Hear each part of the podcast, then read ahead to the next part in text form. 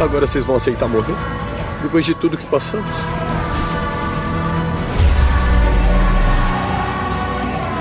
Você tem as melhores pernas do time. Você precisa andar pelos outros.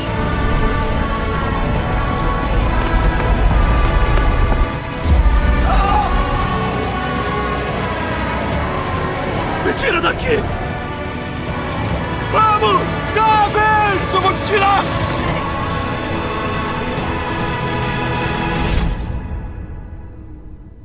Você vê? A gente tem que tentar.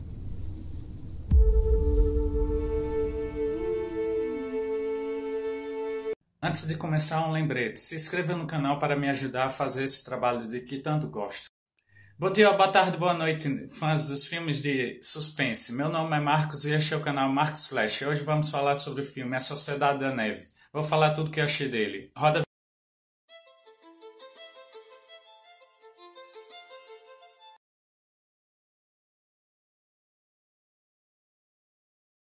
13 de outubro de 1972, um avião fretado transportando jogadores uruguaios de rugby para uma partida no Chile sofreu um acidente sobre o Vale das Lágrimas, na Cordilheira dos Andes. O primeiro impacto significativo na aeronave foi partida ao meio, resultando na morte de 16 dos 45 passageiros, um número que aumentou nos dias seguintes. Ao longo dos anos, os relatos dos sobreviventes do caso, que ficou conhecido como Milagre dos Andes, foram explorados na literatura e no cinema.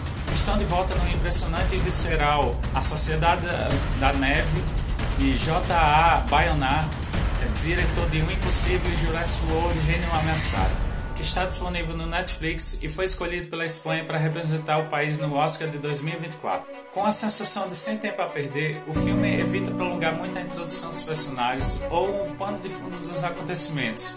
Com pouco mais de 10 minutos, a Sociedade da Neve já transporta o espectador para a sequência aterrorizante do acidente. O trabalho do diretor de fotografia Pedro Luque, Besouro Azul, aliado à montagem de dupla Jaime Martin, 7 minutos para depois da meia-noite, e Andrea Gil, Canção de Niná, contribuiu para criar um momento intenso que retrata a queda da aeronave, onde os corpos são esmagados, membros se quebram e o desespero se reflete nas expressões daqueles que, com sorte ou azar, testemunham tudo.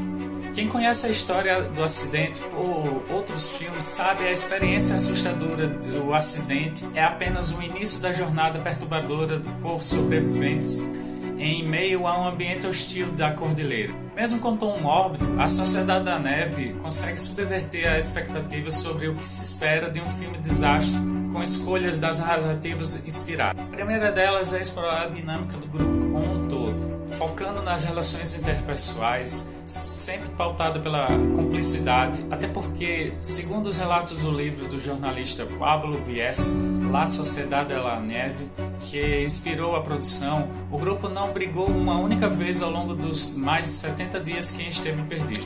Além disso, o filme, diferentemente de outras produções do gênero, escolhe um narrador onipresente em um dos jovens que sobreviveram à catástrofe. O centrado de Numa, Enzo Volgro, já a segunda decisão de, consiste em evitar explorar os aspectos gráficos esperados em um filme que trata essencialmente de canibalismo. Em vez de focar no gore, a Sociedade da Neve segue um caminho mais inteligente, porém não menos visceral, o estado psicológico daqueles que são forçados a tomar essas decisões drásticas em nome da sobrevivência. O dilema moral dos jovens torna-se ainda mais profundo graças à parcela de culpa católica, mas nada é escancarado na tela. O filme evita esse tipo de sensacionalismo, assim como aderir ao humor mórbido e um misticismo aquele de muitas vezes dita no tom dos episódios de Yellow Jack, série da Paramount Plus, praticamente a mesma temática.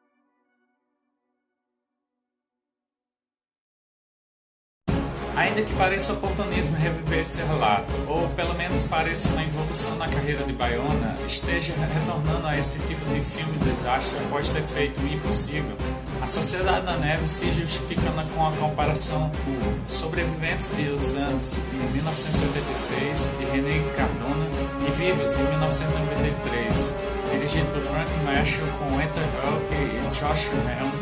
Ao contrário dessas outras abordagens, o longo espanhol consegue reconstruir o drama sem cair na glamorização hollywoodiana e ainda evita a crueza.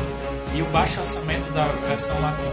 Embora não apresente fatos complementares inovadores e complementares ao relato dos sobreviventes, Bayona consegue criar um filme desastre único, com atmosfera e requinte técnico semelhantes a concorrentes recentes do Oscar, como Nada de Novo no Fronte da Alemanha, e que ainda termina com uma mensagem surpreendente e edificante de esperança.